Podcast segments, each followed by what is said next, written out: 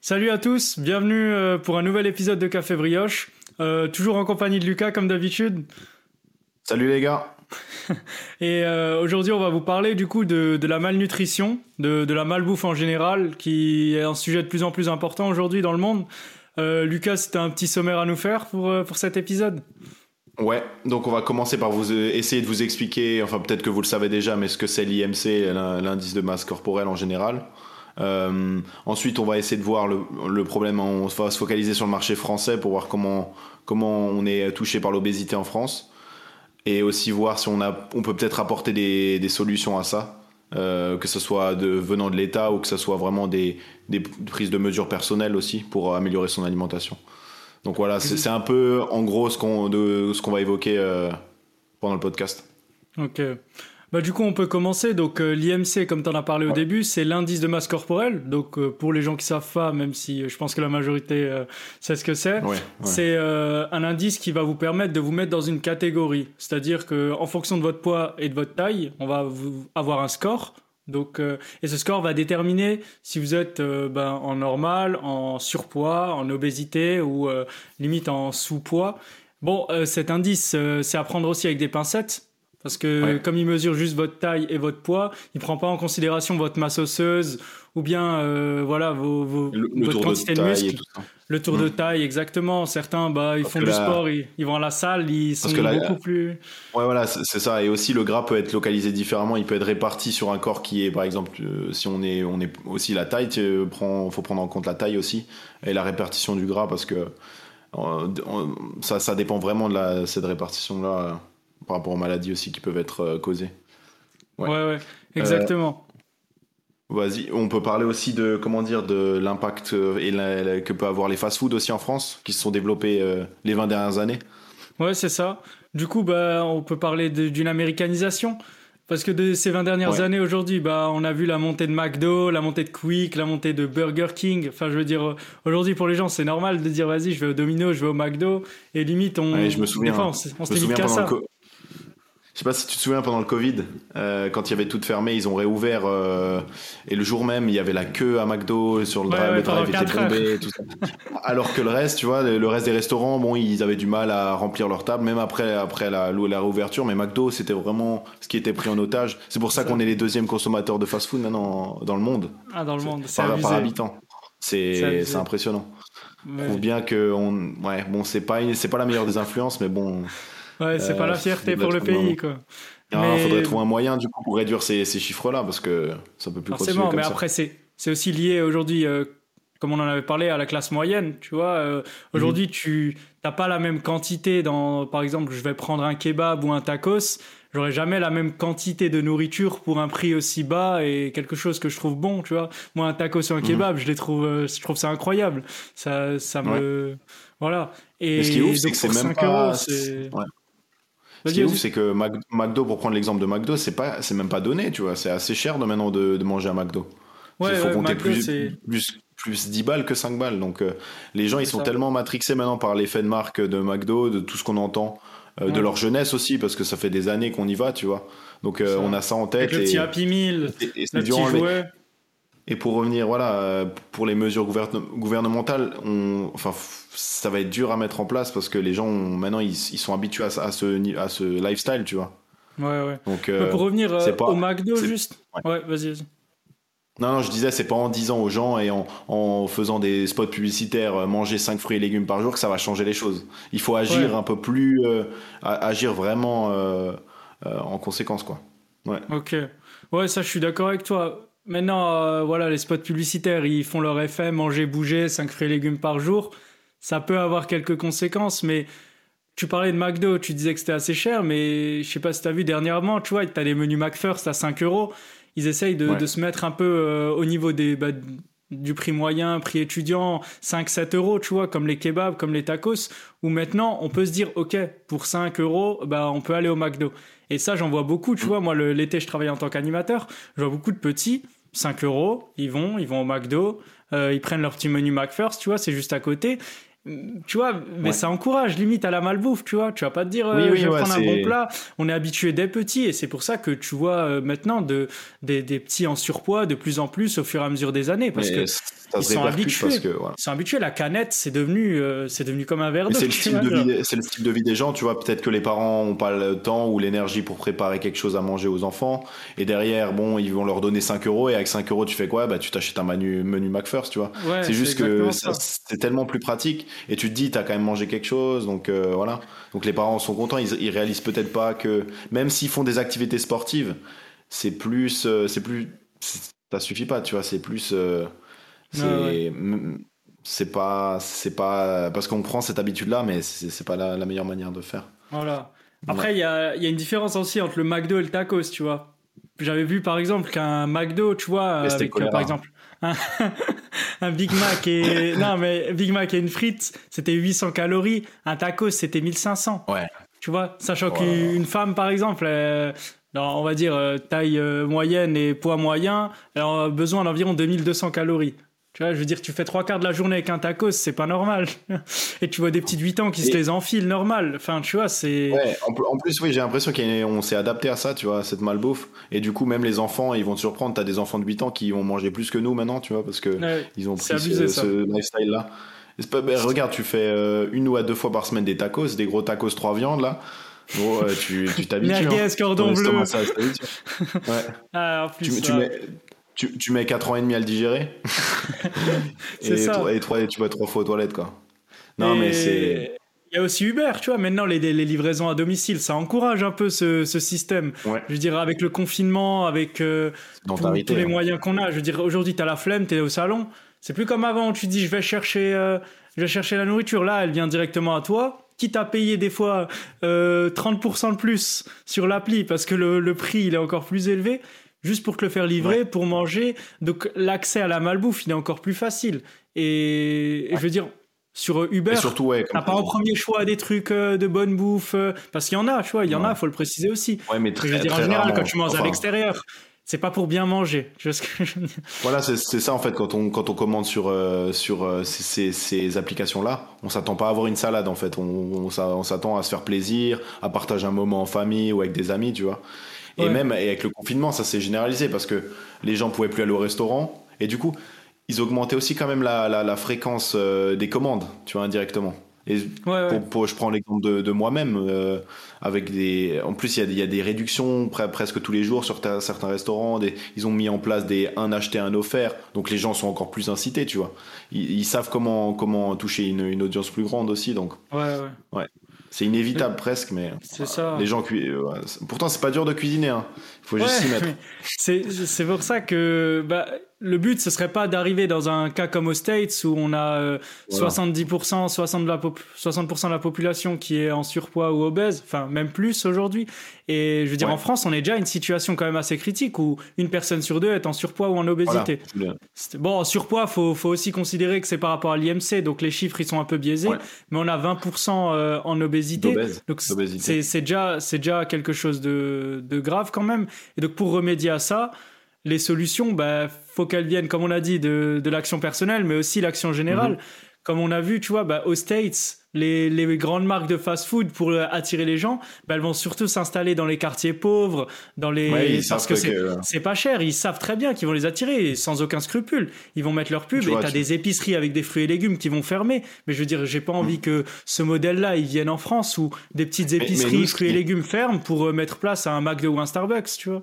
Ce qui, ce qui, est fou en, France, c'est que ça touche même pas la classe euh, pauvre, enfin la, classe sociale la plus pauvre, parce que ça, ça, ça, touche à peu près tout le monde. Tout le monde va, au McDonald's, que ce soit un cadre ou, euh, ou un ouvrier. Il en général, ça touche quand même une, ça touche quand même une classe un peu moins élevée, tu vois. Mais pas, pas aussi marqué, par exemple, que ton exemple aux États-Unis, parce qu'aux États-Unis, au McDo, c'est un peu euh, les restos du cœur. C'est vraiment les gens vraiment dans le besoin qui vont là-bas et qui vont acheter leur menu parce que ça coûte rien du tout. En général, les prix, un Américain d'une classe moyenne, il va pas, il va peut-être aller dans un autre fast-food, mais il va pas au McDonald's. En général, c'est pas, c'est une très mauvaise image. Ils ont vraiment une très mauvaise image. En France, c'est cher, hein, c'est cher en France. Hein. Je compare en Espagne et tout, c'est.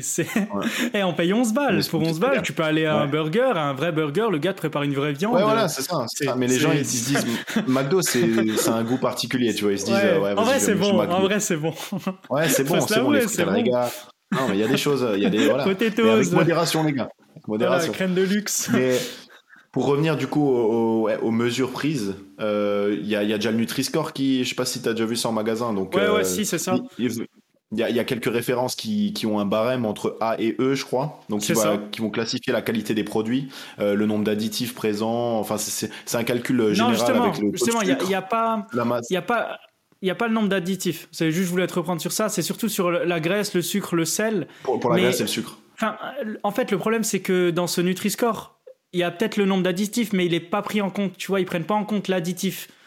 Ouais. Ils vont pas te dire cet additif il est dangereux, donc c'est le problème du Nutri-Score, tu vois. Ouais. Pour les additifs, on peut vous conseiller une application, donc c'est Yuka. Donc là, qui va vous faire un overview. Vous avez juste à scanner le code barre de l'article et ils vont faire un comment dire un récapitulatif de tous les éléments présents dans le produit. Et si c'est trop gras, trop sucré, ils vont vous proposer des euh, alternatives au produit. Donc ça, ça c'est vraiment top, franchement. Je l'utilise des fois. En fait, tu, quand tu commences à l'utiliser, tu vas le faire pour tous les articles. Ça va être une, ouais, une, addiction. Je, je l'ai montré à mon père, euh, je le voyais au magasin, on a, on a passé deux heures parce qu'il était là sur toutes les références. Ouais, mais celui-là, il est meilleur. Après, voilà. Il faut trouver des. Il y a quand même des limites, tu vois, comme tu as dit au Nutri-Score, parce qu'on va te mettre un score de mhm. A à E, c'est déjà une bonne avancée, tu vois, pour des produits où la personne va voir que bah, le Coca c'est E et un, voilà, un bon produit c'est A. Maintenant, il y a quand même des limites parce qu'on va déterminer que ça c'est trop salé, ça c'est trop sucré, ça c'est trop gras, mais il différencie pas, tu vois, les gras. Euh, les gras saturés, des bons gras, tu vois, par exemple. Mm. Donc, ça, veut dire que si un produit, il est fort en graisse, mais que c'est des bonnes graisses, il va te le mettre quand même en E. Ou bien, on va te mettre, par exemple, de l'huile d'olive en E, parce que l'huile d'olive, c'est très gras, mais euh, c'est quand même bon. de bons lipides et tout ça, oui. Voilà, de bons lipides. Donc, il y a quand même des limites à ce Nutri-Score, et donc, faut faire attention. Maintenant, voilà, c'est une bonne avancée. C'est sorti en 2021. On voilà, on attend des progrès dessus, mais comme euh, Lucas a dit, voilà, le, Yuka c'est déjà une bonne alternative et ça permet déjà d'évoluer. Maintenant, des, choses, par exemple. Ouais, vas-y, vas-y.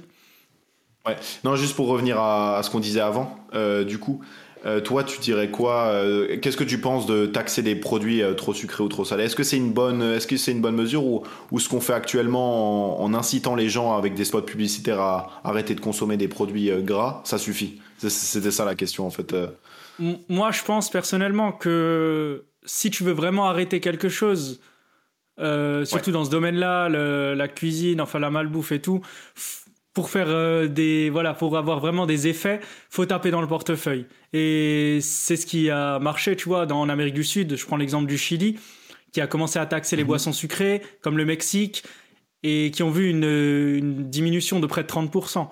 Donc ça marche, tu vois, mais dans un cas critique. Parce que si tu comptes que sur la responsabilité des personnes, un petit de 8 ans, tu vas lui dire euh, va pas acheter du coca, c'est mauvais. Lui, le coca, il trouve ça bon. Tu vois, il va pas se dire ah, ça a des effets, les gras saturés. il s'en fout. s'en fout C'est pour ça que des, des, fois, l'État, en plus, euh, ouais, l'État, des fois, euh, il, ah, voit que ça suffit pas et du coup, du coup, ils appliquent des mesures un peu plus larges. Par exemple, les fontaines à boissons sont annulées, sont interdites maintenant, alors qu'elles étaient autorisées il y, a, il y a deux ans. Je me, je me souviens encore. Et tu voyais des gens qui restaient, qui restaient genre 2-3 heures, qui discutaient avec leurs potes et qui buvaient leur boisson. euh, donc, voilà, je, je, vais citer personne, mais. Mais, mais bon, après, ça peut, ouais, ça, ça, ça, touche beaucoup de gens, ça. Et, et du coup, voilà, la restriction a, a empêché, euh, a empêché, euh, empêché ça, quoi. Donc ça, c'était une bonne chose. Tu vois, donc, il faut quand même prendre des mesures quand même assez radicales, même si une taxe ce serait, ce serait pas enfin, ce serait quand même assez radical. J'ai vu que en Angleterre, par exemple, ils ont, ils ont mis des taxes sur les, sur certains produits sucrés.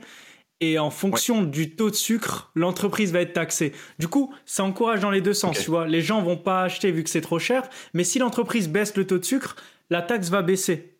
Tu vois ce que je veux dire?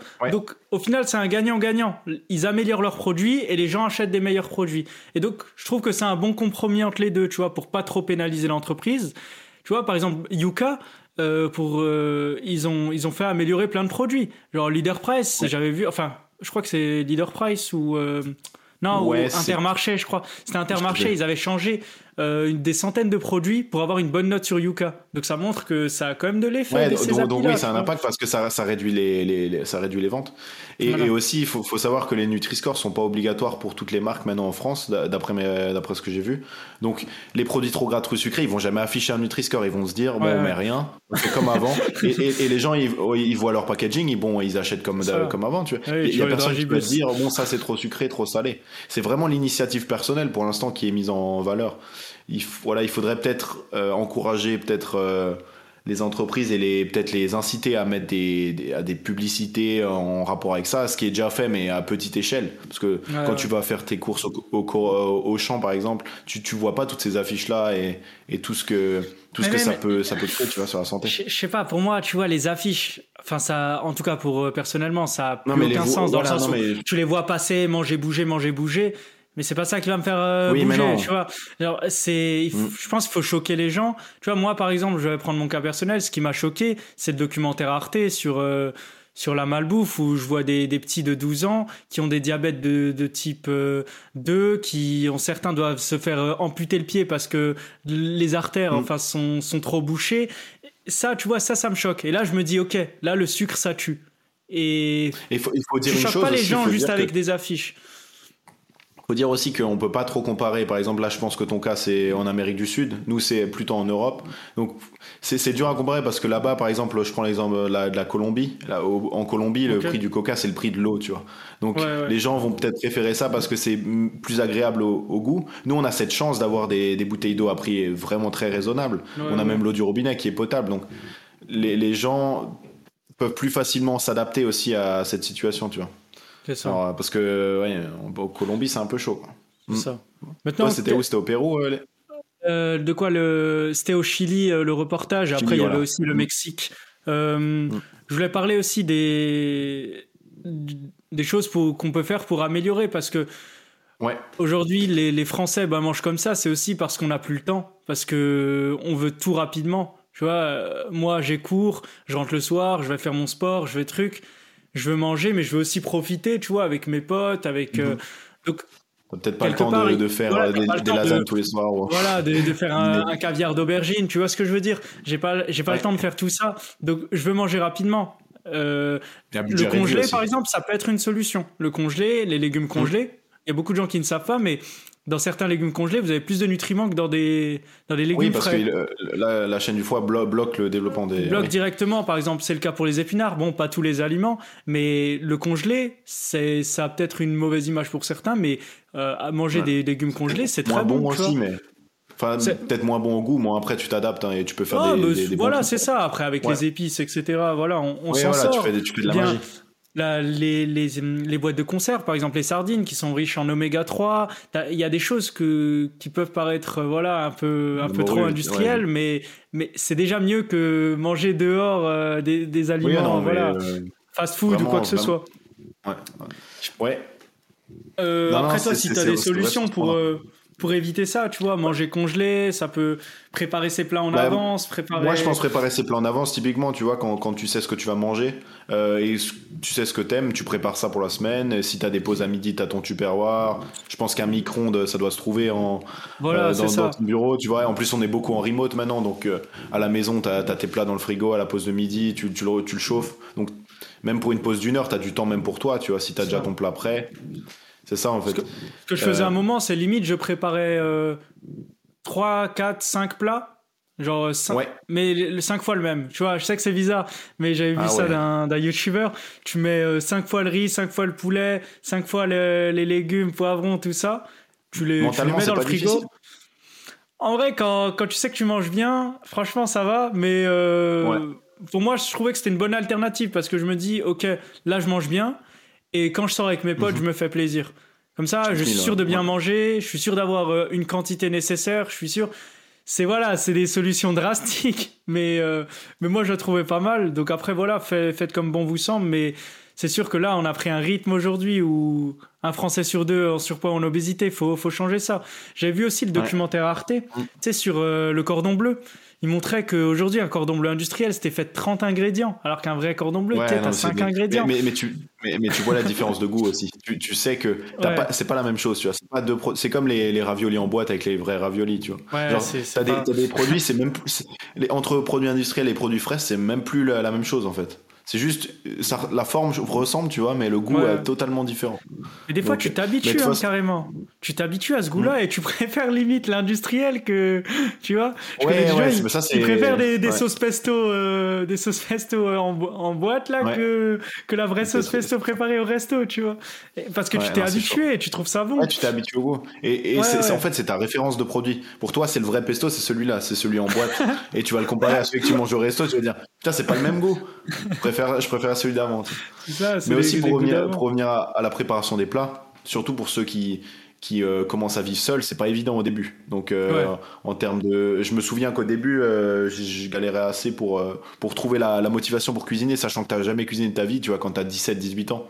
Quand, quand tu avais l'habitude que ça tes dépend, parents ça dépend, pas pour tout le monde, pas pour tout le monde. Pas, pas pour tout le monde, pas pour, mais, en majorité, c'est les parents qui cuisinent. C'est vrai. C'était pas toi au fourneau. Euh. donc, donc, ouais, il faut s'habituer. Attendant, moi je me souviens première année euh, de DUT, je, je, faisais que la même chose, tu vois. Des pâtes, du, du beurre, tu vois. C'est des, des, repas, ça te remplit le ventre en fait. C'est juste ça. Il y a juste l'utilité de te remplir le ventre. Et, euh, et ensuite, c'est après, c'est après, c'est en licence, en master et tout ça, tu commences à, à chercher des, des, variants, tu mets des épices, tu commences à, tu, tu, tu prends tu pour à le sel, le poivre. ouais, c'est ça. C'est ça, c'est vraiment au fur et à mesure que tu commences à prendre tes, tes habitudes, quoi. Ouais, après, on précise, euh, ça dépend pour les gens. Il y a des gens qui sont mis à cuisiner tout de suite. Et oui, non, c'est vrai. Qui ont cherché, voilà.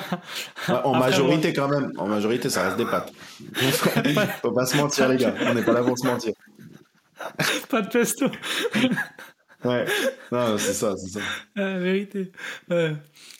Bon, bah, est-ce que tu as, un autre sujet sur. Euh... Euh, je pense qu'on a fait le tour en vrai. Donc, euh, ouais. Toi, t'avais un truc à rajouter? Non, franchement, je pense qu'on a tout dit. Je pense qu'on a, a bien fait le tour. Hein. Ouais, voilà, c'était un, un petit tour sur la malnutrition, voilà, un petit peu plus sérieux que d'habitude. Donc c'est pas de la prévention, c'est juste des, des, conseils qu'on peut apporter, bon, avec notre petite euh, petite expertise, on va dire, on connaît pas, on n'est pas non plus des experts. C'est ça, mais c'est surtout des faits qu'on qu'on voulait mettre, voilà, euh, voilà, pour les gens qui qui sont pas trop informés, voilà, pour savoir quelques chiffres sur la malnutrition et des, des infos en plus, quoi. On espère qu'on vous aura appris des choses. En tout cas, voilà, ben du coup, on est disponible sur toutes les plateformes. Euh, n'hésitez pas à nous laisser une note sur Apple Podcast, Spotify, sur euh, YouTube. N'hésitez pas voilà, à nous envoyer un message si vous avez des choses à nous dire. Et ben, on vous souhaite une bonne semaine. À la semaine prochaine. Et salut tout le monde. Ouais, bonne semaine les gars.